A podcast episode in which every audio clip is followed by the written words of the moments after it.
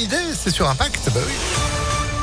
Juste après la météo et puis l'info de Sandrine Ollier. Bonjour. Bonjour Phil, bonjour à tous. À la une, les élections législatives et c'est désormais officiel.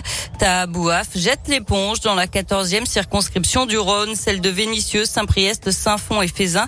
L'information a été confirmée par le député La France Insoumise Alexis Corbière ce matin sur France 2.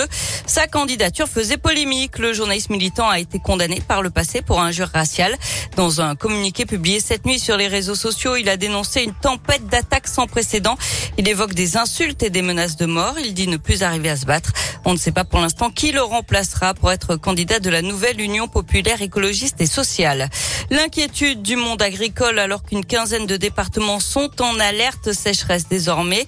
Le Rhône et la métropole de Lyon, eux, sont en vigilance depuis une semaine et il y aura un impact sur la production des céréales, estime le ministère de l'Agriculture, notamment sur le blé, avec un risque d'une perte de rendement qui pourrait aller jusqu'à 40% si le temps sec continue pendant plusieurs semaines, met en garde la FNSEA et ça pourrait être la même chose pour le tournesol, la betterave et le maïs. On n'en a pas fini avec la hausse des prix. L'inflation pourrait atteindre les 5,4% en juin selon l'INSEE. Elle est actuellement d'un peu plus de 4% sur un an et ce malgré les aides du gouvernement comme la remise à la pompe de 18 centimes par litre. Une loi votée au début de l'été pourrait mettre en place des chèques alimentaires pour donner un coup de pouce aux ménages modestes. À Lyon, le collectif La Guillotière en colère porte plainte contre la ville et la métropole pour insalubrité en cause des poubelles non ramassées, des ordures qui s'entassent et des odeurs épouvantables pour les riverains. Et puis l'homme soupçonné d'un féminicide à Lyon sera présenté au parquet de Grenoble aujourd'hui pour une éventuelle mise en examen.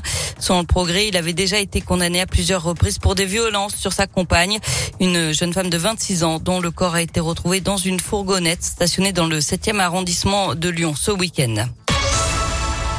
On passe au sport avec du foot et les anciennes gloires de l'OL face à une sélection de célébrités. C'est l'affiche du match des héros ce soir à l'OL Stadium.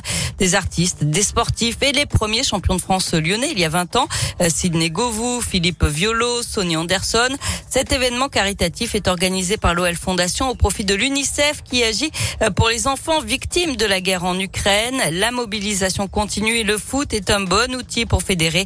Anne Avril est la directrice de l'UNICEF C'est l'un des sports les plus magiques pour réunir autant de monde. Et puis on sait, euh, les valeurs du sport, elles sont très importantes. Vous savez, justement, les enfants qui sont traumatisés par la guerre, un des moyens de les, euh, de les reconstruire, c'est justement de les remettre dans des collectifs. Et le football, ça fait partie d'un des moyens de, de, de, réparer les traumas qui sont liés à la guerre. Donc on travaille aussi euh, sur le terrain parce que c'est un outil de travail pour l'UNICEF. C'est indispensable que le plus grand nombre de personnes viennent voir le match pour aider ces enfants et justement participer à cet élan formidable de solidarité qui s'est produit dès le début de la guerre, mais qui doit se poursuivre parce que les enfants ukrainiens ne sont toujours pas en sécurité.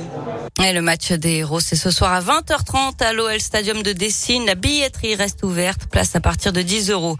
Il y a du basket ce soir. L'Asvel, leader, reçoit Cholet. C'est à 20h à l'Astrobal.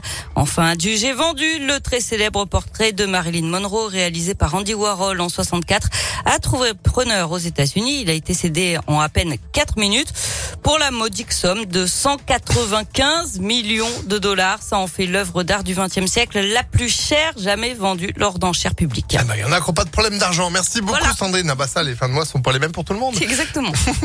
Vous êtes de retour à 11h À tout à l'heure. Allez, à tout à l'heure, 10h04. C'est la météo.